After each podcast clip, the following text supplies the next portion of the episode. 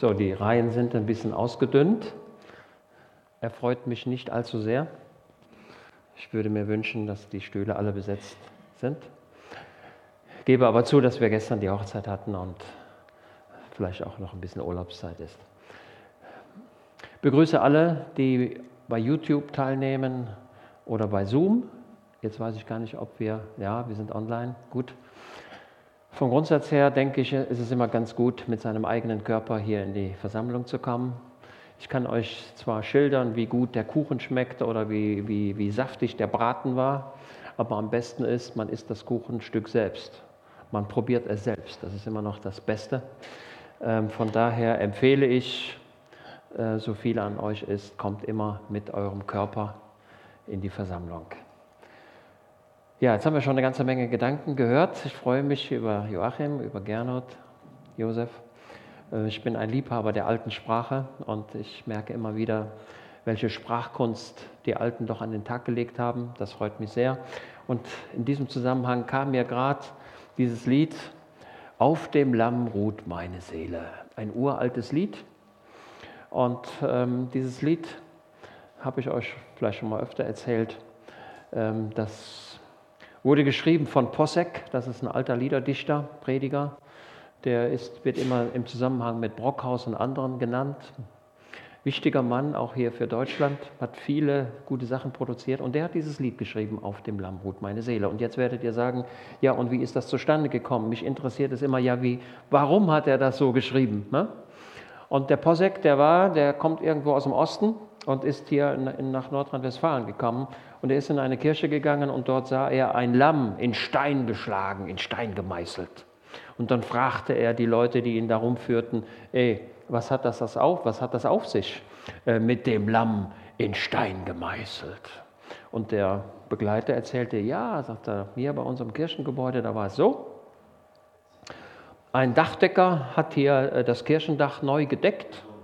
Das ist aber schon ein paar Jahre her, das Kirchendach neu gedeckt und irgendwo hat ein Haken nicht gehalten und der rutschte von dem Kirchendach runter und ein Kirchendach ist immer hoch. Ne? Rutschte da runter, das ist immer die Befürchtung des Dachdeckers. Was mache ich, wenn ich da abrutsche? Und er rutschte runter und fiel runter. Aber er überlebte. Warum überlebte er? Weil unten eine Schafherde war und der fiel auf ein Lamm, auf ein Lamm und das federte den Aufschlag ab das Lamm war tot, er lebte. Und dann schrieb er dieses Lied, auf dem Lamm ruht meine Seele. Ich lebe, weil jemand für mich starb. Könnt ihr im Liederbuch nachlesen, auf dem Lamm ruht meine Seele, betet voll Bewunderung an. Und jetzt weiß ich nicht mehr. Alle, alle meine Sünden hat das, Dankeschön, hat das Lamm hinweggetan.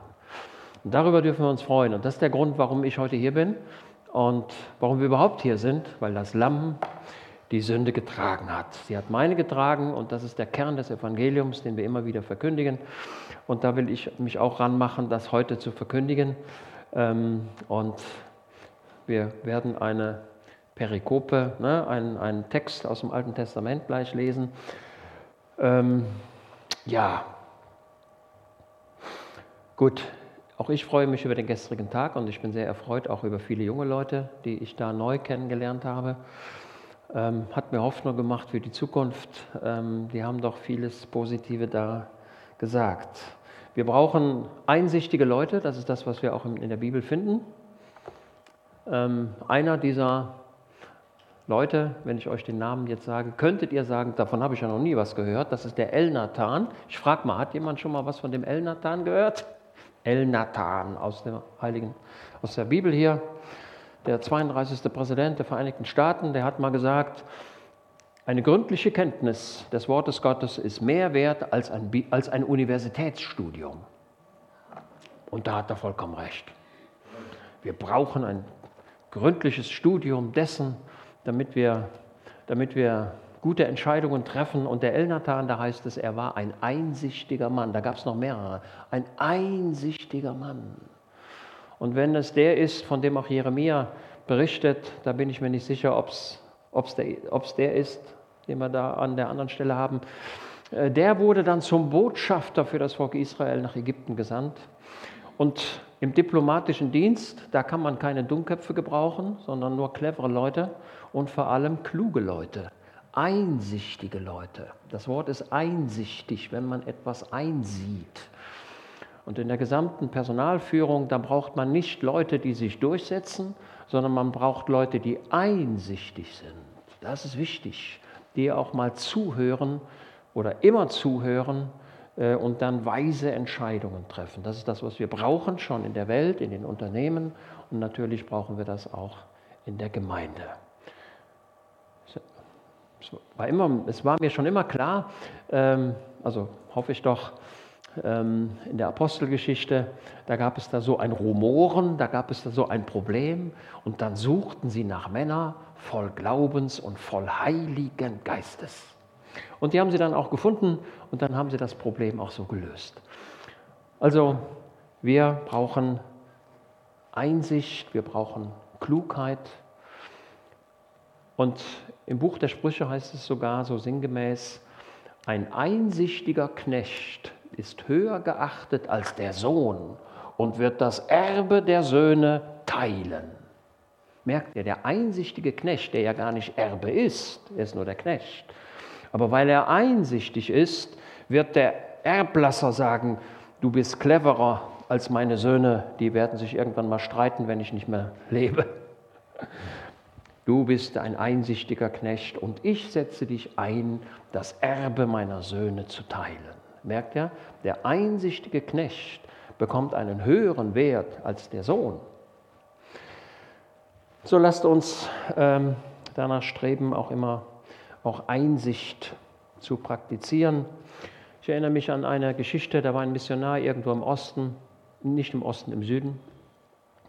Und er war krank geworden, hatte Malaria bekommen und vieles klappte so nicht auf dem Missionsfeld.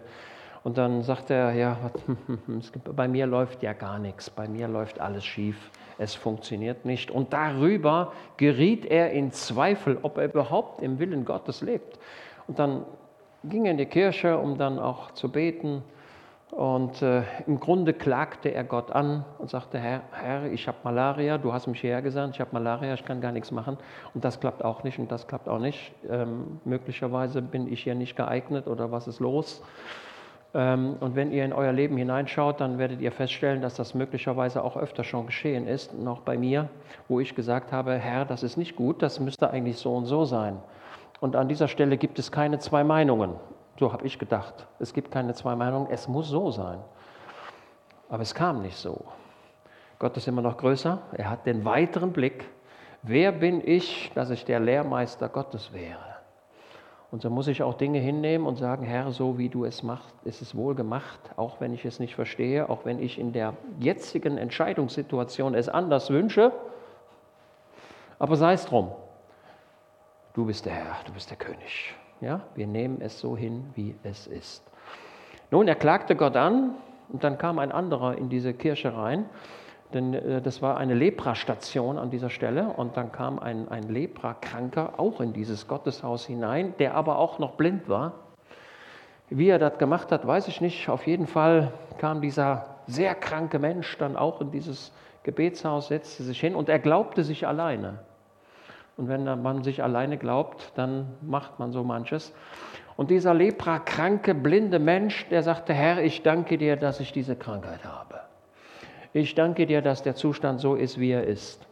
Denn wenn er nicht so gewesen wäre, dann wäre ich gar nicht hier zur Missionsstation gekommen. Und wenn ich nicht zur Missionsstation gekommen wäre, dann hätte ich dich nicht kennengelernt und ich wäre nicht dein Kind geworden. Ich danke dir für das so, wie es ist. Und der andere hörte das mit und dann hat er seinen Klagen eingestellt. Ja, ähm, also lernen wir auch mit unserer Situation zufrieden zu sein und zu sagen, Herr, wir geben alles in deine Hände, auch wenn ich mir das eine oder das andere anders wünsche. Ähm, Herr, ich bin in deinen Händen, ähm, ich bin dein Kind. Und jeden Tag beten wir, Herr, führe mich. Und dann wollen wir das auch glauben, dass es so ist. Ja? Okay, jetzt zum Predigtexten, da werdet ihr sagen, oh wei, oh wei, kenne ich ja schon. Gut, aber wir müssen natürlich aus dem Wort Gottes Altes und Neues hervorbringen, so wie der Heiland das auch gemacht hat. Wenn ihr mal öffnet, zweite Buch Könige, Kapitel 5. Ja, zweite Buch der Könige, Kapitel 5. Und da werdet ihr sagen, ja, kennen wir schon, das ist die Geschichte von Naeman. Und der Naeman, der kommt auch im Neuen Testament vor. Ja, jetzt frage ich euch, wo kommt denn der Naeman im Neuen Testament vor? Naja, Lukas Kapitel 4, Jesus kommt in der Kraft des Geistes aus der Versuchungszeit zurück nach Galiläa. Der geht nach Nazareth, in seine Vaterstadt, geht dort in die Synagoge und man reicht ihm die Schriftrollen. Er stand auf, um vorzulesen. Nun, der, der Text war schon dran. Auf übernatürliche Weise kommt dann das Jesaja-Buch und Jesus spricht davon. Und dann sagt er zwei markante Sätze. Und Jesus sagt zu diesen Leuten dort in der Synagoge, ähm, zu keiner der Witwen wurde Elia gesandt, als nur, als nur zu jener Frau dort im Ausland. Und es waren viele Aussätzige in Israel, aber keiner wurde geheilt, als nur jener Ausländer mit Namen Naaman. Und dann waren die Leute in der Synagoge alle sauer. Ich habe das eigentlich nicht so richtig verstanden, warum die eigentlich so sauer waren. Er hat doch nur die Wahrheit gesagt. Ja, aber die Zuhörer merkten, Mensch, der meint uns. Wir sind die Aussätzigen, die nicht zur Heilung kommen. Wir sind die, die unter der Hungersnot leiden und, und nicht und uns wird nicht geholfen. Und, sie, und Jesus brachte damit die Halsstarrigkeit des Volkes Israel zum Ausdruck. Okay, in diesem Zusammenhang kommt der Naaman vor. Und jetzt, zweiter Buch, Könige, Kapitel 5. So, und Naaman oder Naaman, je nachdem, wie ihr es aussprechen wollt, der Heeroberste des Königs von Aram, war ein bedeutender Mann von seinem Herrn und angesehen, denn durch ihn hatte der Herr Sieg für Aram gegeben. Hier wird uns dieser Mann taucht auf der Bühne der biblischen Geschichte auf, ne? wie aus dem Nichts heraus. Der Naiman ist mir nicht bekannt, dass der vorher schon erwähnt worden wäre. Dieser Naiman war, wie wir schon eben gesehen haben, ein Ausländer. Er war aus Aram. Er war ein Syrer. Er kam aus dem Norden Israels und er war der Heeroberste. Das war also ein Mehrsterne-General, so würden wir es heute aussprechen. Er war der Chef der syrischen Streitkräfte. Er war ein bedeutender Mann und von seinem Herrn angesehen und durch ihn hatte der Herr Sieg für Aram gegeben. Merkwürdige Formulierung. Gott stand auf der Seite der Syrer. Durch ihn hatte der Herr Sieg gegeben. Das ist schon eine, eine Sache, ne? Sieg über Israel. Gott hatte sich auf die Seite der Feinde gestellt. Warum hat er das getan? Weil in Israel eine Menge Unordnung war. Und die Aramäer oder die Syrer wurden mehr oder weniger zum Zuchtmeister für Israel. Der König, der damals in Regierung war, das war der Sohn Ahabs, das war Joram, der hier in der Geschichte mit Namen nicht auftaucht, aber das war der König, ein gottloser König, eine grausame Zeit. Die Zeit unter Ahab und Isabel war grausam, wie wohl Ansätze da waren, ähm, aber letztendlich war sie grausam und deswegen hatte Syrien die Hoheit über, die, über Israel. Und dann heißt es weiter, der Mann war ein Kriegsheld. Das war ein mutiger Mann. So, man wird nicht General einfach nur so, weil der Chef sagt, wir machen jetzt mal, wir wählen, wir würfeln jetzt mal, sondern ich gehe davon aus, dass er von unten gedient hat und ist dann irgendwann auch in diese Position gekommen, weil die anderen gesehen haben, das ist ein einsichtiger Mann, das ist ein kluger Mann, das ist ein Stratege, der hat Verstand und der weiß, wie es geht. Die außerbiblische Überlieferung berichtet uns, dass das der Mann war, der den Pfeil schoss auf geradewohl. Ob es, der, ob es er wirklich war, das wissen wir nicht, aber könnte durchaus sein, der dann den König traf. Könnte sein. Er war ein Kriegsheld. Nun, was bedeutet der Name Naaman auf Deutsch? Ich, ich, gucke immer, wenn ich irgendwo einen Text sehe, dann gucke ich immer, wie, wie, wie heißen die Leute, was bedeutet das, wo hat das stattgefunden, was ist der Kontext, was steht davor, was steht dahinter, ne? damit wir ein Gesamtbild bekommen. Und der Name Naaman bedeutet Freundlichkeit oder Lieblichkeit. Ja? Toller Name. Ich kann mir gut vorstellen, dass die Eltern, als sie den Kleinen da sahen, sagen, das ist aber ein freundliches Kind. Nach der Geburt hat er direkt gelacht, naja, nicht so ganz direkt, aber äh, ich glaube, dass die Spaß hatten an ihrem Kind. Und dieses Kind, also das vermute ich jetzt mal, äh, hat sich gut entwickelt und ist ein freundliches Kind. Nun sind wir ja auch, Brigitte und ich, wir sind ja Großeltern. Ähm, wir, haben, wir haben unsere eigenen Kinder erlebt äh, und jetzt erleben wir nochmal die Zeit in den kleinen Enkelchen. Und ähm, das ist wirklich schön, wenn die Kinder freundlich sind und fröhlich.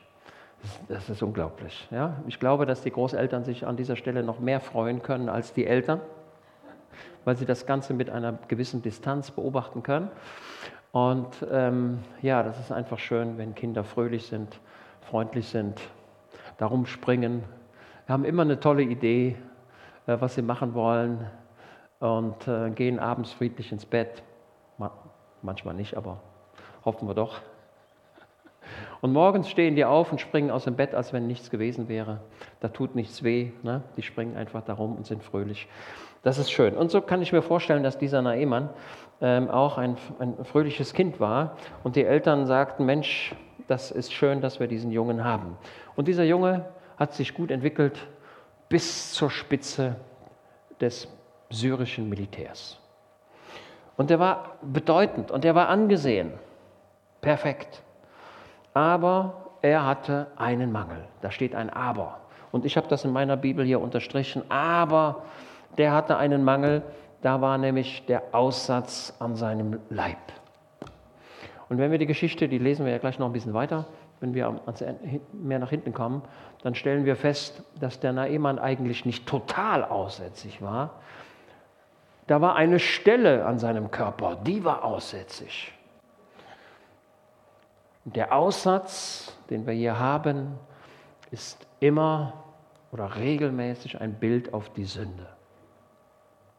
Und so war dieser Mann in Ehren. Er hatte den Klimax, also den Höhepunkt seiner Laufbahn erreicht. Er war in Amt und Würden. Sogar der Herr stellte sich auf seine Seite. Gott im Himmel gab durch diesen Heerobersten den Sieg für Aram. Er war ein angesehener, bedeutender Mann, vielleicht der wichtigste Mann. Aber der Aussatz hatte ihn erfasst. Wo war der Aussatz? Ich weiß es nicht. Kann natürlich sein, dass der auf dem Rücken war, dann hat ihn keiner gesehen. Aber ich vermute mal, weil es auch bekannt geworden ist, dass er den irgendwo an einer sichtbaren Stelle hatte, vielleicht im Gesicht, vielleicht auf den Händen. Es war der Anfang. Er war nicht komplett aussätzig, aber ein bisschen war da. Vielleicht auch ein bisschen mehr. Und jetzt stellt euch diesen angesehenen Mann vor und er sah an seinem Körper diesen Aussatz. Und als er diesen Aussatz entdeckte, stellte er fest, das ist mein Todesurteil. Diesen Aussatz, den ich habe, der wird sein Werk vollenden. Und es wird nicht bei dieser einen Stelle bleiben, sondern dieser, diese Krankheit wird stärker werden. Sie wird letztendlich den ganzen Körper erfassen. Sie wird das Gehirn erfassen. Sie wird meine Hände erfassen, sodass ich nicht mehr fühlen kann und Teile meines Körpers werden auch verloren gehen. Und wenn ich meine Hand auf die heiße Herdplatte setze, werde ich, werde ich sagen, ich spüre nichts. Denn das ist der Punkt, dass die Empfindlichkeit der Körperteile geht verloren. Man könnte also mit der Hand ins heiße Wasser fassen oder in das heiße Frittenfett, Fett, in die kochenden Pommes frites aus dem Öl herausholen und man würde gar nichts merken. Das ist das, was die Sünde macht. Die Sünde führt letztendlich zur, zur mangelnden Empfindlichkeit. Und die Sünde im Leben wird betrachtet, als wenn sie normal wäre. die Empfindlichkeit geht verloren. Und wir sehen hier auf unserem Globus, dass die Empfindsamkeit, die Empfindlichkeit für gut und schlecht, für richtig und falsch zunehmend verloren geht. Und das, was schlecht war und schlecht ist und schlecht bleibt, wird zum Ideal erhoben. Wir haben eine Umkehr der Werte. Nun sah dieser Mann, der immer Sieg hatte in seinem Leben. Sein Pfeil traf immer. Seine strategischen Entscheidungen waren richtig. Der Herr gab Sieg zu seinem Tun. Aber er merkte, es gibt einen Feind in meinem Leben, den kann ich nicht besiegen. Dieser Feind im Leben, das ist die Sünde, die mich letztendlich zum Tod bringt. Wenn ich euch fragen würde, der, der körperliche Tod, ist er nicht ein Fürst, der auch dich besiegen wird? Und dazu sage ich ja. Der Tod ist ein mächtiger Fürst und er wird auch deinen Körper bekommen. Aber Gott sei Dank, Christus ist da. Auch wenn mein Körper in die Erde gelegt wird als Samenkorn, darf ich doch zu Jesus gehen. Okay? Der Tod hat seine Macht verloren für denjenigen, der genau das tut, was Naaman gleich auch tut. Ich will also sagen, die Sünde hatte in seinem Leben begonnen und er wusste, das führt mich zum Tod. Ich bin zwar ein intelligenter Kriegsstratege, aber dieser Feind, den kann ich nicht besiegen. Es gibt keinen Menschen auf dieser Erde, der die Sünde aus eigener Kraft besiegen könnte und sie, und sie beherrschen könnte. Wir sind allzumal Sünder und ich auch. Ich weiß aber, dass der Heiland meine Schuld vergeben hat. Und ich weiß auch, dass er die Schuld, die ich morgen begehen werde, auch schon getragen hat. Josef hat aus Psalm 103 vorgelesen, die Sünde ist so weit weg wie der Osten vom Westen. Ne? Wenn ich von Osten und Westen denke, dann gucke ich immer den Osten, das ist für mich Israel, das ist im Osten, der Orient. Ne? Und der Westen ist für mich die USA. So stelle ich mir das immer vor. Ne? Wenn ich nach Hamburg schaue, dann ist Russland im Osten und die USA im Westen. Jetzt frage ich euch, trifft denn der Osten jemals den Westen? Ja, dann müssten wir einen Kreis haben. Ne? Dann müssten wir einen Kreis haben. Aber dann stelle ich mir die Frage, ja, wo startet denn der Kreis? Der Osten und der Westen, die treffen sich nie. Die können sich ja gar nicht treffen. Für mich ist das ein Strahl. Habe ich mal hier vorne gelernt, hier in der Schule. Strahl. Strahl hat einen Anfang, aber kein Ende. Ja? Ne? Wenn wir Richtung Osten gucken und, euch, und ich euch fragen würde, wo ist denn der, der, das Ende vom Osten, würdet ihr sagen, ja, hm, weiß ich nicht. Also das geht immer in die eine Richtung und das andere in die andere Richtung. Mit anderen Worten, das ist die Stelle, ne? für den Menschen, der seine Sünde zu Jesus gebracht hat. Da ist die Sünde aus Gottes Sicht nicht mehr sichtbar. Sein Blut bedeckt meine Schuld. Sie ist weg. Okay? Der, ich sage es immer wieder, der biblische Gerechtigkeitsbegriff betrachtet dich so, als wenn die Sünde gar nicht begangen worden wäre. Sie ist begangen, aber das ist die Betrachtung. Der Filter seines Blutes liegt über meinem Leben. Sein Blut bedeckt meine Schuld. Auf dem Lamm liegt, ruht meine Seele. Okay? Merken wir uns das. So weit der Osten weit weg ist vom Westen, so weit weg ist meine Schuld vor dir. Er war aber aussätzlich. Und jetzt merkt ihr, wie, die, wie der biblische Schreiber hier diese Extreme nimmt. Der Mann, der im, im irdischen den Höhepunkt seiner Macht erreicht, wird aber schon durch den Ansatz des Aussatzes zum Verlierer degradiert. Und der Naiman war ja ein einsichtiger, bedeutender Mann, der sieht das und sagte, Herr, oder jetzt ist bei mir etwas, ich habe einen Krieg in mir, den ich verlieren werde. Und er sagte zu seinem König, und das wusste er schon, es gibt keinen Arzt, der mir helfen kann. Es gibt kein Medikament, wo ich in die Apotheke gehe und sage, ich hätte gern das und das gegen Aussatz und das schlucke ich dann und die Sache ist gegessen. Das gibt es nicht. Und jetzt war dieser Mann zerstört. Was soll mir der Ruhm? Was soll mir das Geld, wenn ich doch verlieren werde? Und er sah noch die Lebensstrecke, die vor ihm war. Und vielleicht kalkulierte er sie vielleicht auf fünf Jahre, vielleicht auf zehn Jahre. Vielleicht sagt der Herr, wenn es hochkommt, 15 Jahre. Aber zunehmend werde ich als Ausgestoßener leben müssen. Ich werde in, die Isolation müssen. Ich werde weg müssen. Was nützt mir der Ruhm? Was nützt mir das?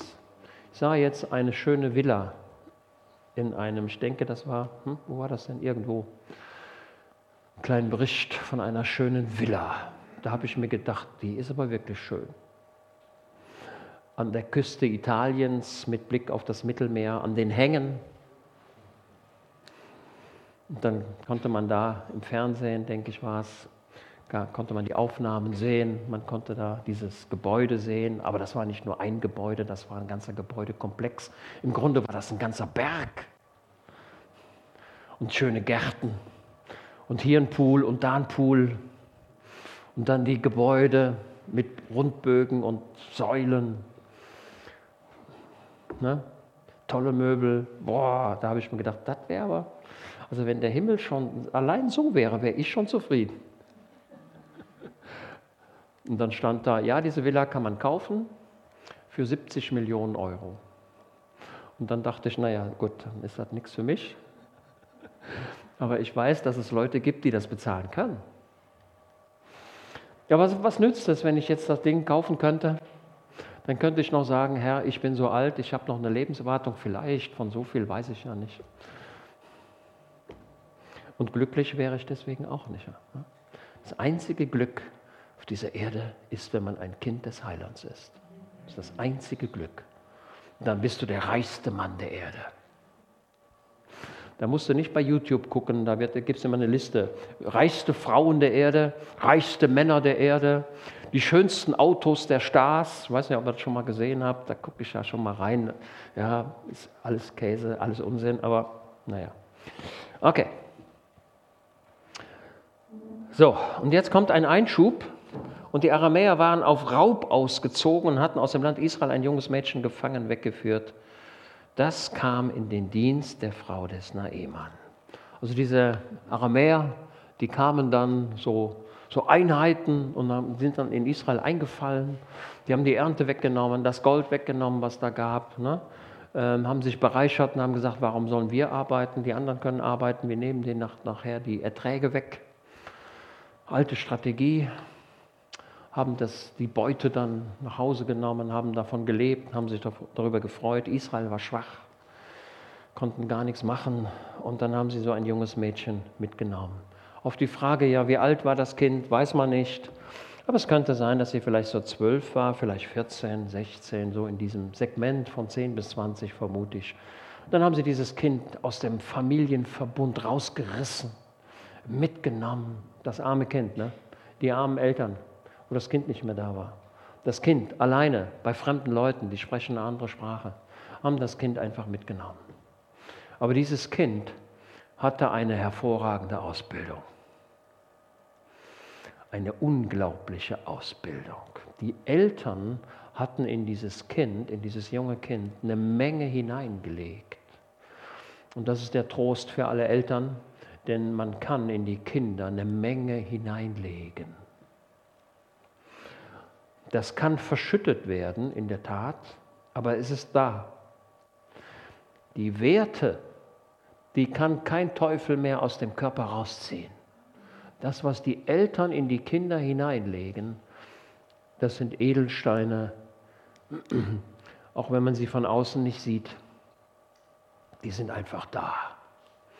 Und so hatten die Eltern in dieses Kind eine Menge investiert und Werte hineingelegt. Okay?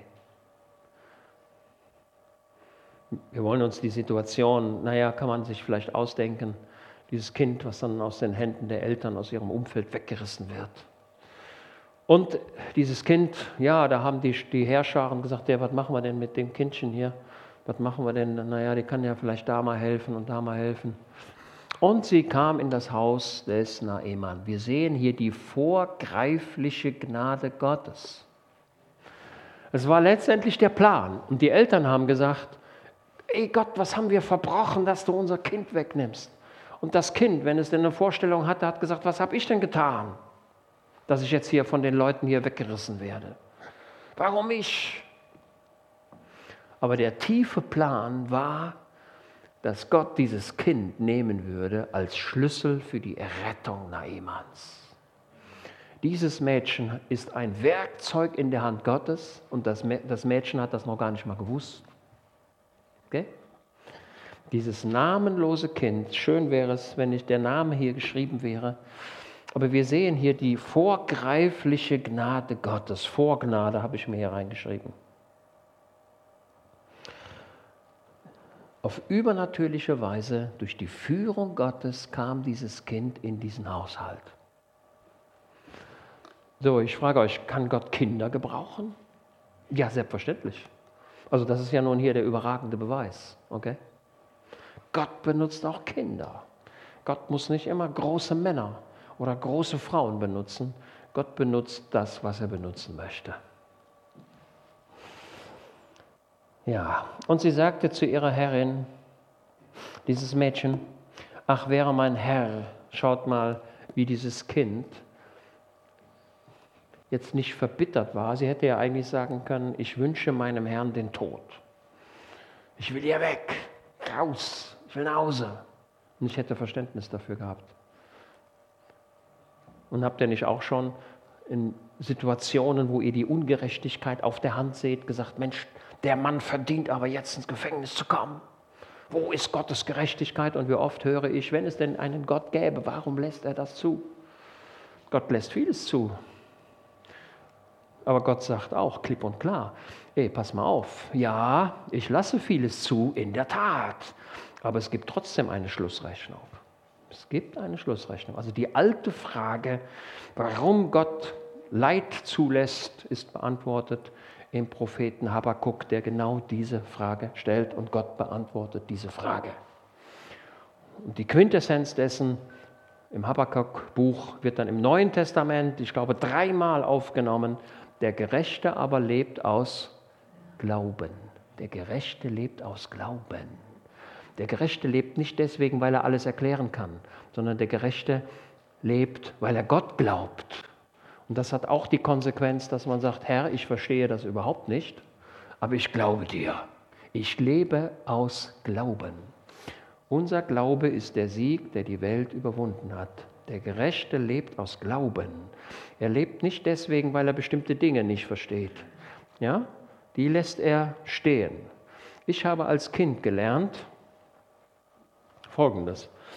Wenn der Bauer sein Feld pflügt, Heute haben wir große Maschinen, keine Frage. Ähm, aber früher war es ein bisschen mühseliger. Und wenn dann ein Felsbrocken im Feld lag, ein Findling, von der Eiszeit übrig gelassen. So, jetzt kommt der Bauer mit seinem Geschirr ne? und da hat er dann einen Felsbrocken im Feld, dreimal sechs Meter. Und da sagt der Mensch, da meine Pferde reichen nicht, um das Ding da wegzuziehen und ich weiß auch gar nicht, wie tief der da unten ist. Was hat der Bauer dann gemacht? Dann hat er drumherum geflügt und hat gesagt, ich lasse den einfach liegen. Ich habe keine Möglichkeit, den zu entfernen. Und so machen wir das auch in unserem Leben. Wenn es Dinge gibt, die wir nicht verstehen, dann sagen wir, Herr, ich verstehe es nicht, aber ich lasse sie einfach so stehen, wie sie sind. Okay? Und wenn du willst, dann kannst du den Fels wegnehmen. Und wenn nicht, dann ist nicht. Okay? So. Ach, wäre mein Herr, schaut mal, wie dieses Kind von ihrem Herrn, wo sie doch in Gefangenschaft war, spricht. Ich vermute aber, dass der Naemann sie gut behandelte. Das vermute ich mal. Wie sein Name ist. Sein Name ist gleichzeitig Programm. Er wird dieses Kind, vermute ich, gut behandelt haben und habe gesagt, liebes Kind, du bist jetzt hier und so weiter. Vielleicht hat er versucht, ein neuer Vater für dieses Kind zu sein. Vielleicht. Auf jeden Fall war das Kind nicht sauer und sie spricht von, von, von, ihrem, von diesem Naemann als Herr und sie empfindet Mitleid. Jesus empfand Mitleid. Okay? Also wir dürfen auch Emotionen zeigen. Wir sind keine Steine, sondern wir sind Menschen und dürfen auch Mitleid empfinden und das auch zum Ausdruck bringen. Und sie sagt, ach, wäre mein Herr doch vor dem Propheten, der, der, in Samaria wohnt, dann würde er ihn von seinem Aussatz befreien. Und schaut mal, jetzt kommt vielleicht ein neuer Gedanke. Bis dato gab es gar keinen Aussätzigen, der von Elisa geheilt worden wäre. Und von Elia wird es auch nicht berichtet. Und dieses Kind sagt, ich habe kein Zeugnis, ich habe kein praktisches Zeugnis in der Vergangenheit, aber ich glaube daran, dass wenn mein Herr nach zum, zum Elisa gehen würde, er würde ihn vom Aussatz heilen. Merkt ihr, was diese Frau, was dieses Mädchen für einen Glauben hat? Ja? Wenn wir jetzt hier zehn Krankenheilungen hätten, Ne? Leute springen aus dem Rollstuhl raus, was ich mir wünsche. Und dann käme ein Elfter, dann würde ich sagen, ja, haben wir schon öfter erlebt. Der wird auch aus dem Rollstuhl springen. Aber hier war es ein Novum, etwas Neues. Dieses Mädchen hatte einen überragenden Glauben und sagte, ich weiß nicht, wie es geht, wie auch Maria sagt, ich weiß nicht, wie es geht, wie es gehen könnte. Aber Maria sagte, was er sagt, das tut. Als sie das Wasser ausgossen und es zu Wein wurde. Was er sagt, das tut. Wie er das macht, weiß ich nicht, habe ich überhaupt keine Ahnung von. Ich weiß überhaupt nicht, wie es funktionieren könnte. Und so sagt das Mädchen auch, wie es funktioniert, weiß ich nicht. Aber wenn dieser Mann zu diesem Propheten Elisa gehen würde, er würde ihn heilen. Was für ein Mut. Ey, was für ein Mut. Hätte nicht das Mädchen einen Brief schreiben müssen nach Elisa und hätte sagen, lieber Elisa, mein Herr ist krank. Was würdest du tun, wenn er zu dir käme? Würdest du ihn heilen? Fragezeichen. In ihrer Kühnheit des Glaubens ging sie davon aus, wenn, es so, wenn er das machen würde, dann wird es so sein. Und ich sage mal dazu, wenn hier ein Mensch ist oder ein Mensch hört uns zu und sagt, ich muss meine Sünde loswerden, dann kann ich dir tatsächlich die Verheißung heute geben, die Sicherheit zusprechen, wenn du zu Jesus kommst, er wird dir deine Sünden vergeben. Ich muss ihn nicht vorher fragen, Herr, würdest du auch diesem die Sünde vergeben? Würdest du auch dem Putin die Sünde vergeben? Hättest du auch dem Stalin die Sünde vergeben? Hättest du auch dem Hitler die, und allen Tyrannen auf dieser Erde? Ich muss ihn nicht fragen, denn ich weiß es schon. Auf die Frage, ob der Heiland mir und dir die Sünden vergibt, antworte ich ja, weil er das gesagt hat, dass er das tun möchte. Das war seine Zielrichtung seines Kommens. Okay? Boah. Und Naaman sagte, ey, was will mir dir das Mädchen denn wohl sagen? Hört mal, der Naemann, der sah diesen, dieses Kind. Jetzt frage ich euch mal, frage ich euch mal, kann man Glauben sehen? Da würdet ihr sagen, ja, hm, merkwürdige Frage. Kann man Glauben denn sehen? Glauben ist doch was, das ist, geschieht im Kopf. Ne?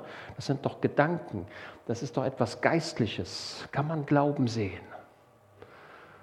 So, und dann erinnert euch an den Petrus und den Johannes, Apostelgeschichte 3, die kommen da zu dem da, der da am Tempel lag, ne?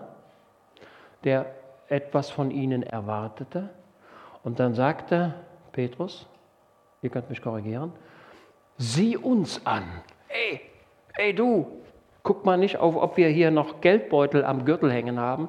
Sieh uns an. Und dieser Mann hebt seinen Blick, schaut diese Leute an und dann sagte Petrus, Gold und Silber habe ich nicht, aber was ich habe, das gebe ich dir. Im Namen Jesus von Nazareth, steh auf und geh. Und was machte dieser Mann? Der ging. Weil er die Zuversicht sah von diesen beiden Männern. Ich glaube also, dass man Glauben sehen kann.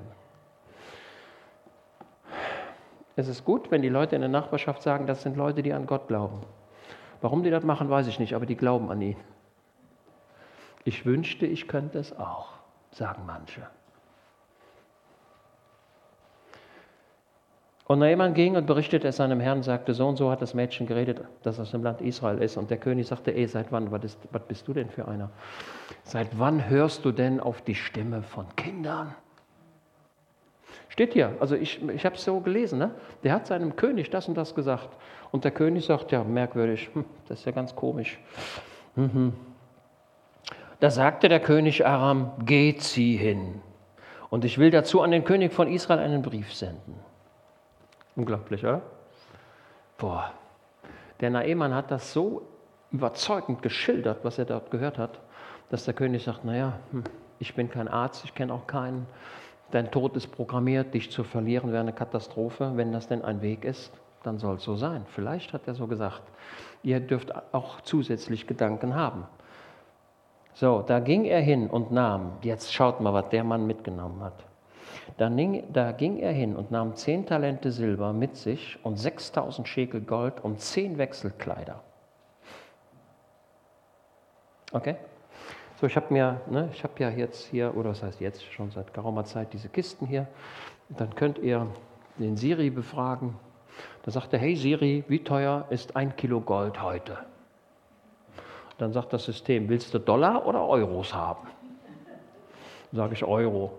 Also ein Kilo Gold kostet heute, wenn ihr jetzt zur Bank geht und sagt, ich brauche ein Kilo Gold, äh, circa 57.000 Euro. Also ein Kilo Gold, 57.000 Euro Stand heute. Der Goldpreis kann sich ändern. Also wenn ihr Geld habt, kauft einen Goldbarren, scheint mir gar nicht schlecht zu sein. Wertbeständig über die Jahrhunderte hinweg. So, also insgesamt, ich, ich habe es mal hier, äh, er hat also 72 Kilo, also jetzt umgerechnet in Kilo, 72 Kilo ähm, ähm, Gold. Und das sind, wenn wir das jetzt in Euro umrechnen, circa so knappe Stand heute 4 Millionen Euro. Nicht ganz 4 Millionen Euro, nur der Gold. Der hat ja noch, hat ja noch die, die, das Silber mitgenommen und dann noch die Kleider hat er auch noch mitgenommen. Da ist uns aber der Wert nicht angegeben. Aber wenn ich euch frage, wie teuer war das Brautkleid der englischen Prinzessin, die vielleicht irgendwann mal Königin wird. Wie teuer war das Kleid von der Königin oder, oder dem? Dann sind das Millionen teilweise oder Hunderttausende, sagen wir mal so, was so ein Kleid kostet, je nachdem, welche Diamanten da angenäht sind. So, der Mann nahm also 4 Millionen Euro, wenn wir nur mal das Gold betrachten, 4 Millionen Euro mit. So, wenn ihr mich fragt, kann ich mal zur Bank gehen, zur Sparkasse und sagt, ey, gib mir mal vier Millionen, dann werden ich sagen, nee, das machen wir nicht. Du hast die hast du gar nicht. Der Mann hatte die. Der hat die einfach da von seiner, der ist in seinen Tresor gegangen, ob es Banken gab damals, weiß ich nicht, in seinen Tresor gegangen, hat da ein paar, hat da, der hat da nicht alle rausgeholt, der hatte noch mehr. Aber ein paar Goldbarren hat er da rausgeholt. Ey, vier Millionen Euro. Sagen wir mal mit dem Silber und mit den Kleidern, ich weiß es nicht, nehmen wir mal eine Zahl, 5 Millionen Euro hat er mitgenommen. Das war ihm seine Heilung wert. Und ich frage euch, für den reichsten Mann dieser Erde, der über Milliarden verfügt, wäre der bereit, wenn er den, den Tod morgen schon vor Augen sieht, sein ganzes Geld herzugeben? Ja. Ja. Also kein Milliardär wird sagen, es steht fest, morgen sterbe ich aber ich kann das Sterben unterdrücken, indem ich mir ein Medikament kaufe und das kostet 5 Milliarden Euro, aber ich kaufe es gerne dafür. Der würde es kaufen. Seht ihr es anders? Oder würde er sagen, nein, ich behalte mein Geld noch heute, morgen bin ich tot, dann kann ich mich heute noch am Geld erfreuen. Dann wird er sagen, ach, das ist auch Käse. Geld ist eigentlich wertlos. Das Einzige, was Wert hat, ist die Nahrung. Was nützt es, wenn du 100.000 Euro da liegen hast und machst damit nichts? Dann ist es wertlos und die Motten werden es fressen, die Inflation zehrt es auf. Dann ist es weg. Da wirst du sagen, dafür habe ich hart gearbeitet. Ja, das ist weg. Geld spielte für diesen Mann keine Rolle. angesichts des Schicksals, das ihm bevorstand. Setze alles daran, an Jesus gläubig zu werden. Setze alles daran. Sag nicht morgen, sondern sag heute, so ihr seine Stimme hört. Ihr merkt, ich spreche schon ein bisschen evangelistisch oder vielleicht zu 100 Prozent evangelistisch. Setze alles daran, ein Kind Jesu zu werden und zu bleiben. Beide, beide Aspekte.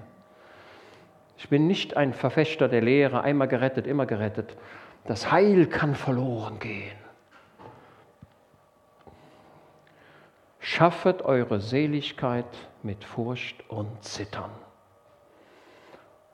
Und ein bekannter, eine, eine, eine, eine, eine bekannte Dame, die sehr bekannt geworden ist im evangelistischen Dienst in den USA, die sagte, wenn ich, wenn ich, wenn ich auf der Kanzel stehe, dann verspüre ich ein, eine, eine mächtige Salbung. Ich verspüre eine mächtige Salbung, wenn ich spreche. Es ist nicht das, was ich sage, sondern die Salbung ist auf mir und ich spreche das aus, was Gott ausgesprochen haben möchte. Aber diese Salbung, die kann nur da sein, wenn, auch, wenn ich auch in der Woche davor mich mit dem Wort Gottes befasst habe. Also man kann nicht den Schalter einfach so umstellen. Ähm, ähm, was weiß ich. Hm. Also ich will, will, zum Ausdruck bringen, wir müssen in dem, in dem Stand einer Gottseligkeit unser Leben leben. Und dann werden wir auch die Salbung des Heiligen Geistes verspüren. Okay. Und er brachte so, und der König, der schickte jetzt einen Brief. Ja, geh hin, zieh hin. Und ich will dazu an den König von Israel einen Brief senden. Hat der Brief geholfen? Hm. Da ging er hin und nahm zehn Talente Silber mit sich und 6000 Schekel Gold und zehn Wechselkleider. Ey, 72 Kilo Gold, das ist richtig schwer. Da hat er ein paar Kamele dafür gebraucht. 72 Kilo, das ist viel, ne? Da er ne? und das, das Silber ja auch noch. Ey, das war eine ganze Karawane, die sich da aufmachte. Und der Mann sagte, ich werde meine Heilung möglicherweise erkaufen können. Und jetzt frage ich euch im Vorfeld, wird das gelingen? Kann man das erkaufen?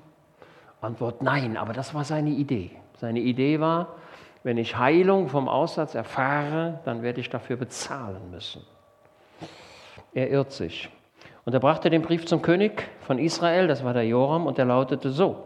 Und dann, wenn dieser Brief zu dir kommt, so wisse, siehe, ich habe meinen Knecht Naaman zu dir gesandt, damit du ihn von seinem Aussatz befreist. Und dieser gottlose König Joram, der hätte jetzt sagen müssen, hm, ich kann es nicht, aber Gott kann es. Elisa, wo bist du? Ja? Aber Joram kam nicht auf die Idee, kam nicht auf die Idee. Denn dieser Joram sagte, und es geschah, als der König von Israel den Brief gelesen hatte, da zerriss er seine Kleider und sagte, bin ich Gott, der die Macht hat, zu töten und lebendig zu machen, dass dieser zu mir sendet, einen Menschen von seinem Ausland zu befreien? Ja, wahrlich, erkennt doch und seht, dass er einen Anlass zum Streit mit mir sucht. Er kommt nicht auf die Idee, Elisa zu rufen.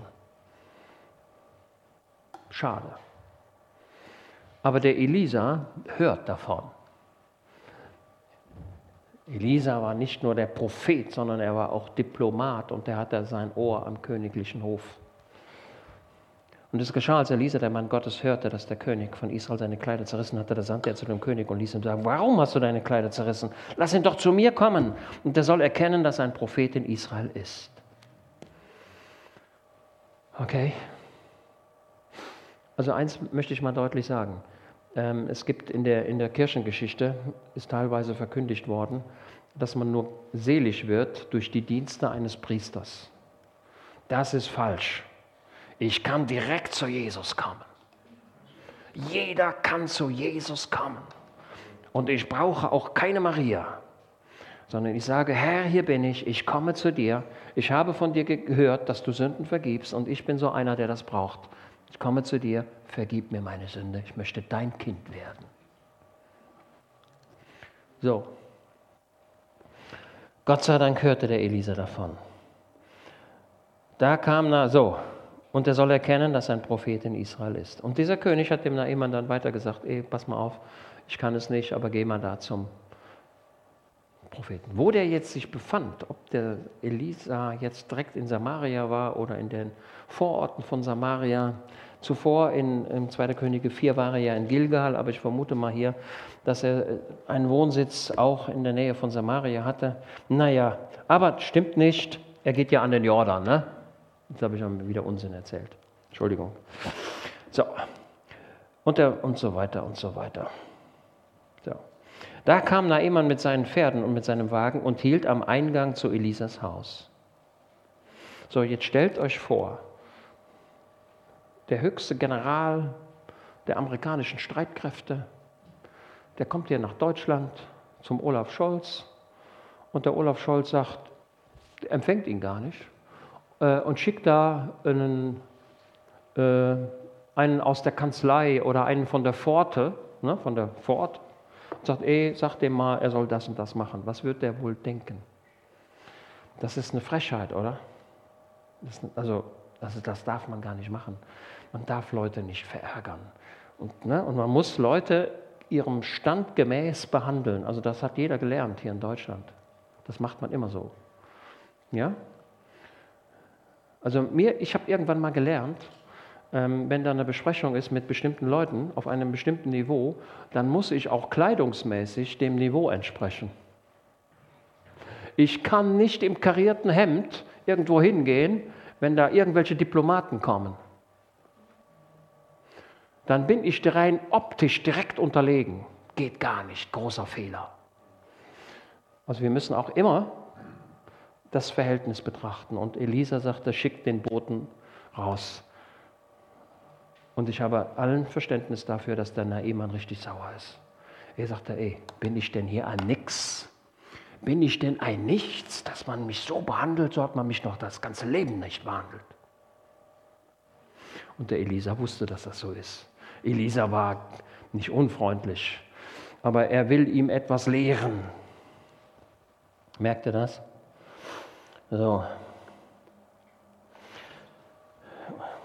Und Elisa schickte einen Boten zu ihm und ließ ihm sagen, geh hinab, bade dich siebenmal im Jordan. Gott sei Dank haben wir eben die Belehrung gehabt aus Matthäus 18. Wie oft sollte der Petrus vergeben? Siebenmal siebzig, da kommt die Zahl sieben vor. So, das ist nicht von ungefähr, dass, dass der Elisa sagt, bade dich siebenmal. Hätten denn nicht auch sechsmal gereicht oder vielleicht einmal oder vielleicht sogar zehnmal? Ist es denn so, dass das Wasser beim ersten Mal nur so ein bisschen wegräumt und dann beim zweiten Mal noch ein bisschen, bis der Dreck so aufgelöst ist oder die, der Aussatz schon so angefasst ist? Muss ich dann nochmal raus und wieder rein und wieder raus? Warum siebenmal? Ja, weiß das jemand? Als der Jakob aus dem Ausland zurückkam und er kam dort an den Jordan, ne? Und dann begegnet er wem? Dem Esau, ne? Der Esau kommt doch da. Und der Jakob, und man, wird dem Bericht, und man berichtet ihm, Esau kommt dir entgegen mit wie vielen Leuten? Mit 400 Mann kommt der Esau dir entgegen. Und der ist richtig sauer. Und der hat noch mal vorher sein, die Schwerter über die Schleifmaschine gezogen, damit die richtig scharf sind. Und da sind sogar Leute dabei, die haben ein Doppelschwert. Habt ihr das schon mal gehört? Ein Doppelschwert? Ein Griff, aber zwei äh, Eisen dran. Ein Doppelschwert. Hat man im Mittelalter gebraucht. Warum? Mit dem Doppelschwert konnte man dann in die feindlichen Heere eine Gasse hauen. Da kommt der Begriff Gassenhauer her. Habt ihr schon mal gehört? Gassenhauer. Der Gassenhauer ist jemand, der einen Weg in die feindlichen Heere schlägt. Gassenhauer. Okay. Hm. Sie, so, also der Jakob kommt zum Esau und er beugt sich vor Esau nieder. Wie oft? Siebenmal. Als Zeichen der kompletten Unterwerfung. Wenn in Israel eine Sünde geschah, dann musste die Sünde gesühnt werden. Ne, Im dritten Buch Mose haben wir einige Berichte davon. Und dann musste der Priester von dem Blut wie oft an den Altar oder äh, sprengen. Wie oft musste das machen? Einmal? Siebenmal. Die Zahl sieben spricht für die Komplettheit, wenn etwas komplett ist. Also nicht von ungefähr sagte der Elisa siebenmal, sondern es bedeutet, es muss komplett sein. Und wenn das komplett ist, dann ist auch die Sündenvergebung komplett. Okay? Ich kann nicht nur so ein bisschen ein Kind Jesus werden, sondern ich werde es ganz. Und ich sage, Herr Jesus, ich habe ein paar Sünden begangen, aber die rechtfertige ich damit und damit und damit. Und das habe ich ja nur deswegen gemacht, weil der so ist und so weiter. Also das ist in Ordnung. Aber das andere kannst du mir vergeben. Das ist nicht siebenmal sich untertauchen. Siebenmal untertauchen bedeutet, Herr, ich gebe dir komplett recht. Ich kann gar nichts machen. Ich bringe alles zu dir und ich halte nichts zurück. Okay? Komplette Aufgabe des, der eigenen Selbstgerechtigkeit. So wird dir dein Fleisch wiederhergestellt werden und rein sein. Da wurde jemand zornig, der wird zweimal zornig. Und jemand zornig und ging weg. Und ich sagte, siehe, ich hatte mir gesagt, er wird nach draußen zu mir herauskommen und mich begrüßen mit allen militärischen Ehren und hintreten und den Namen des Herrn seines Gottes anrufen und wird seine Hand über die Stelle schwingen. Hier habt ihr das. Er wird die Hand über die Stelle schwingen. Und da, daraus entnehme ich, dass er nicht komplett aussätzlich war, sondern es war eine Stelle da, die aber fortschreiten würde. Er würde wahrscheinlich das und das machen. Und so haben Menschen eine Vorstellung von dem, wie Gott sie retten könnte. Und hier werden wir belehrt darüber, es ist keine magische Handlung. Es bedeutet eine hundertprozentige eigene Unterwerfung unter das Gnadenwerk des Heilandes und ich halte nichts zurück. Das ist das, was ich hier lerne. Und der Elisa verkündigte ihm, eh Naaman, erstens, ich bin es nicht, auch der König ist es nicht, es ist nur die Gnade Gottes, aber es braucht eine hundertprozentige Demütigung. Unterwerfe dich dem. Halte nichts zurück. Wenn sich jemand bekehrt, dann möge er bitte alles dem Heiland sagen und nichts zurückhalten. Okay? So. Sind nicht Abana und Papa, die Flüsse von Damaskus, besser als alle Wasser von Israel? Und er hatte recht. Er hatte recht, ja, die sind auch tatsächlich besser. Ich habe versucht, im Internet Bilder zu finden über die Wasserqualität. Wie, wie, sehen die Flüsse denn eigentlich aus? Diese Flüsse haben heute andere Namen, aber so, was ich so gesehen habe, hat der Naemann recht. Denn ich habe immer gesagt, Mensch, vielleicht hat der Naemann ja gar nicht recht. Vielleicht ist der Jordan ja doch besser von der Wasserqualität. Aber mir scheint, der Mann hat recht gehabt. Die Wasser sind besser. Schöner. Boah, könnt ihr gucken. Boah. Kann ich mich nicht darin baden und rein werden? Und der wandte sich um und ging im Zorn davon. Da kommt das weiter der Zornbegriff. Er war richtig sauer. Er sagte, ich habe so viel Geld mitgebracht, ich werde hier so behandelt wie ein Dreck ich, und jetzt soll ich das machen und das ist völlig unvernünftig. Wenn wir zu Jesus kommen, sagen wir nicht, das ist völlig unvernünftig, sondern wir sagen, Herr Jesus, wie die Sündenvergebung funktioniert, weiß ich nicht, aber ich weiß, du bist für mich gestorben und wenn ich zu dir komme, dann zieht der Frieden Gottes in mein Leben ein. Ich bekomme die Gewissheit, meine Schuld ist vergeben. Bis zum Schwören darf ich es wissen. Mein Schuldbrief ist zerrissen. Okay? Ja, so Gott sei Dank hat dieser Mann Berater. So, jetzt sage ich euch, wir brauchen alle Berater. Ich kenne keinen Menschen, der sagt, ich bin der Klügste und so weiter und ich brauche keine Berater. Ich, was ich mache, ist immer richtig. Das ist Unsinn. Wir brauchen alle den geistlichen Diensten, deswegen ist Gemeinde so wichtig. Ein Mensch, der ohne Gemeinde lebt, kommt in die Irre. Also das ist mir völlig klar. Die Kohle aus dem Kohlenfeuer, die vorher glühte, wird schwarz und kalt. Wir brauchen Gemeinde, wir brauchen den Berater, wir brauchen Leute, die sagen, eh, mach das so und mach das so. Und wir brauchen keine Leute, die immer alles besser wissen, sondern wir brauchen einsichtige Menschen, die sagen, ja, ich habe es gehört, hm. ja, ja, ja, schönen Dank für diese Empfehlung. David hat Ratgeber. David stand nicht auf seinem Thron und sagte, ich weiß hier alles. Der hatte Ratgeber. Fantastische Ratgeber. Und so brauchen wir auch Ratgeber. Und er hatte so Ratgeber. Da traten seine Diener und redeten zu ihm, mein Vater, schaut mal diese Anrede. Diese Diener hatten ihren Naemann kennengelernt und hatten kennengelernt, das ist eigentlich ein gerechter Mensch, der will das Beste. Okay? Mein Vater, wie sie ihn ansprechen. In manchen Übersetzungen ist es anders, aber sie sprechen ihn an, hier mein Vater, hätte der Prophet eine große Sache zu dir geredet, hättest du es nicht getan? Wie viel mehr, da er nur zu dir gesagt hat, bade und du wirst rein werden. Und dieser Naemann, er ließ sich umstimmen. Ich freue mich über Menschen, die einsichtig sind und sagen, ich lasse mich umstimmen, im Zorn. Also eins, passt mal auf, ihr müsst eins wissen, wenn ein Mann zornig ist, ist er für Ratschläge nicht empfänglich. Dann musst du, also wenn ein Mann zornig ist, dann kannst du das Gespräch beenden und sagen, pass mal auf, da sprechen wir morgen nochmal drüber. Ja, das ist völlig klar. Ein Mann, eine Frau in der Emotion ist nicht empfänglich aber der hier war empfänglich. Das ist ein Wunder. Ist unglaublich, dass dieser Mensch in seiner emotionalen Erregung und in seinem Zorn die Empfehlung der Diener zulässt. Dieser Naemann war ein Mann von außergewöhnlichem Charakter.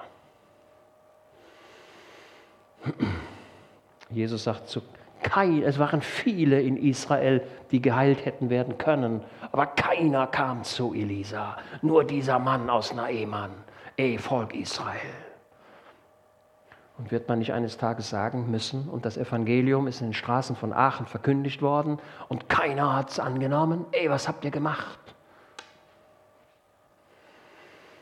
Ei, da stieg er hinab und tauchte im Jordan siebenmal unter, nach dem Wort des Mannes Gottes. Und ich, ich kann diesen Mann sehen, wie er da die Kleider auszieht. Na? Die Unterhose hat er angelassen, vermute ich mal. Und das ist nicht schön, wenn ein... Also was würdet ihr davon halten, wenn ihr jetzt in der Presse den Olaf Scholz seht, den Bundeskanzler oder den Bundespräsidenten, der da vielleicht irgendwo in, kurz bekleidet da irgendwo rumrennt. Ja, der darf auch schwimmen gehen, ich habe da nichts dagegen. Ne? Aber ihr merkt, irgendwie ist die Würde angef angefressen. Ne? Okay, und dieser Mann, der zieht seine Kleider aus. Der sagt, ey, halt mal fest. Und die Diener, die haben ihm da die Kleider festgehalten oder irgendwo rübergelegt. Und da ging der Mann. Und jetzt konnte man den Aussatz vielleicht noch besser sehen. Ey, der Mann hat sich geschämt, oder? Der Mann hat seine Würde aufgegeben. Aber der hat gesagt, das ist mir jetzt egal. Ich gewinne oder ich verliere. Ich werde gesund oder nicht. Das ist mir jetzt egal. Und dann ging er hin, dann hat er sich, also ich stelle mir das so vor, dass er sich da niedergetaucht hat, ist er rausgegangen, hat er sich angeguckt, ist immer noch da. Dann wieder rein. Er sagte, ich habe es gewusst, das geht hier gar nicht. Was soll das Wasser für eine Heilkunst haben? Wieder, ne? viermal, fünfmal, sechsmal. Und dann sah er die Wolke am Horizont wie die Faust eines Mannes. Kennt ihr das Zitat? Als der Elia sich niederkniete, dass es regnen sollte. Und dann schickt er den Diener los. Hey, guck mal, ist da, ist, ist, da schon, ist da schon Gewitterwolken? Nee. Geh noch mal gucken. Wie oft ist, muss der laufen? War siebenmal, ne? Siebenmal. Und dann beim siebten Mal, da sagte er, ich sehe die Wolke groß wie die Faust eines Mannes. Und dann sagt er, spann an, fahr los. Spann an. Und so ist es auch hier. Als er beim siebten Mal rauskommt, ist der Aussatz einfach weg. Und das ist eine Millisekunde, ist das passiert. Also so stelle ich mir das vor. Das ist nicht so ein gleitender Prozess, so, dass sich der Aussatz so eindampft. Der kommt da raus und hat die Haut wie das Mädchen, das ist derselbe, derselbe Begriff unten und oben. Das, das junge Mädchen hat ja eine schöne Haut, Babyhaut, ne? ohne Runzeln. Ne? Ältere Menschen bekommen Runzeln, Falten, völlig normal. Aber dieser Naemann, der ja schon im fortgeschrittenen Alter ist, er bekommt die Haut, die er bei dem Kind gesehen hat. Die, wie heißt es hier? Die Haut eines, eines, eines jungen Knaben. Wie das Fleisch eines jungen Knaben. Und dieses, diese Haut hatte er bei diesem Mädchen gesehen. Das ist, das ist dasselbe Wort hier. Und damit schließt sich der Kreis. Konklusion, jetzt kommt die Zusammenfassung. Aussatz ist, eine, ist ein Bild auf die Sünde, führt unweigerlich zum Tod. Aber es gibt einen Ausweg. Und das ist, wenn wir zu Jesus kommen. Und dazu müssen wir alle unsere, unsere Eigenarten, unsere Vorstellungen, unsere Ideen, unsere Ideen, wie es denn funktionieren könnte, alles beiseite schieben und sagen, Herr, ich vertraue dir ganz. Und ich mache genau das, was du sagst. Ich komme zu dir, Heiland, ich will dein Kind sein. Und was tut er jetzt? Er sagt nicht, das überlege ich mir nochmal da muss ich, nee, er tut es. Letzter Gedanke, und er kehrte zu dem Mann Gottes zurück, er und sein ganzes Gefolge, und er kam und trat vor ihm und sagte, sieh doch, ich habe erkannt, dass es keinen Gott auf der ganzen Erde gibt, als nur in Israel. Und nun nimm doch ein Segensgeschenk von deinem Knecht. Er aber sagte, so war der Herr lebt, vor dem ich stehe, wenn ich es nehmen werde. Und er hat das, Elisa hat diese vier Millionen Euro nicht genommen und er hätte sie gut gebraucht. Es kam mal ein Mann vor einigen Jahren hier in die Versammlung und der kam, der sprach mit mir und sagte: Hören Sie mal, ich bin Geschäftsmann und ähm, ich habe mein, mein Unternehmen verkauft und ich habe hier Ihre Gemeinde kennengelernt. Ich möchte gerne aus dem Verkaufserlös Ihnen äh, etwas zukommen lassen. Ich habe an einen Geldbetrag gedacht von ungefähr zwei Millionen Euro. Habe ich gedacht, oh wei, das ist aber klasse. Das, ist, das löst jedes Problem für uns. Mit zwei Millionen, da werden wir erstmal das hier alles verkaufen oder wir kaufen hier noch ein Stück davon oder wie auch immer. Nee, wir gehen auf die grüne Wiese und dann bauen wir was Neues. Und dann machen wir direkt ein Altenheim dabei und einen Kinderspielplatz auch noch. Ne? Das machen wir. Zwei Millionen, das ist gut, können wir schaffen. Habe ich mir gedacht, aber es kam kein Geld. Hat sich zerschlagen. Der Mann war irgendwann weg und habe ihn nie wieder gesehen. Ich weiß nicht, was der sich gedacht hat. Der war einige Male da. Naja. Elisa nimmt kein Geld. Das, die von, von Aussatz wird nicht geheilt, sondern von Aussatz wird gereinigt. Okay? So, Elisa nimmt kein Geld. Er hätte es brauchen können, aber er hat es nicht genommen. Das Heil ist umsonst. Neimann, all dein Geld, was du hast, nimm es wieder mit. Ich will davon nichts und ich darf auch davon nichts nehmen, weil die Gnade Gottes ist umsonst. Ist das nicht klasse? Für jeden, der heute hier sitzt, steht das Heil offen. Denn du, solange du lebst, ist das Heil für dich offen. Ja, ich habe mit einer Dame zu tun, die hat im Moment ein paar Probleme. Die sagt, die ist, die ist sich auf einmal nicht mehr sicher, ob sie gerettet ist. Und sie sagt, oh nein, ich habe das und das gemacht. Ich gehe verloren, ich gehe verloren. Ein Mensch, der jahrelang Kind Gottes ist. Ich gehe verloren, ich gehe verloren, ich habe das gemacht, ich gehe verloren, die Hölle steht vor mir. Nein, nein, hätte ich das doch so gemacht. Nein, nein. Und ich habe gesagt, nein, solange du lebst, kannst du immer zu Jesus kommen. Und selbst wenn du einen Fehler gemacht hast, sag es dem Heiland. Er hat dafür bezahlt. Es ist nur die Frage, wie der Mensch das fassen kann. Er muss es fassen, er muss es glauben. Also das Heil ist umsonst. Okay, das waren die Gedanken, die ich euch heute sagen musste. Der zweite Teil dazu, da haben wir einen anderen Gedanken. Die Geschichte ist jetzt an dieser Stelle erstmal zu Ende. Okay.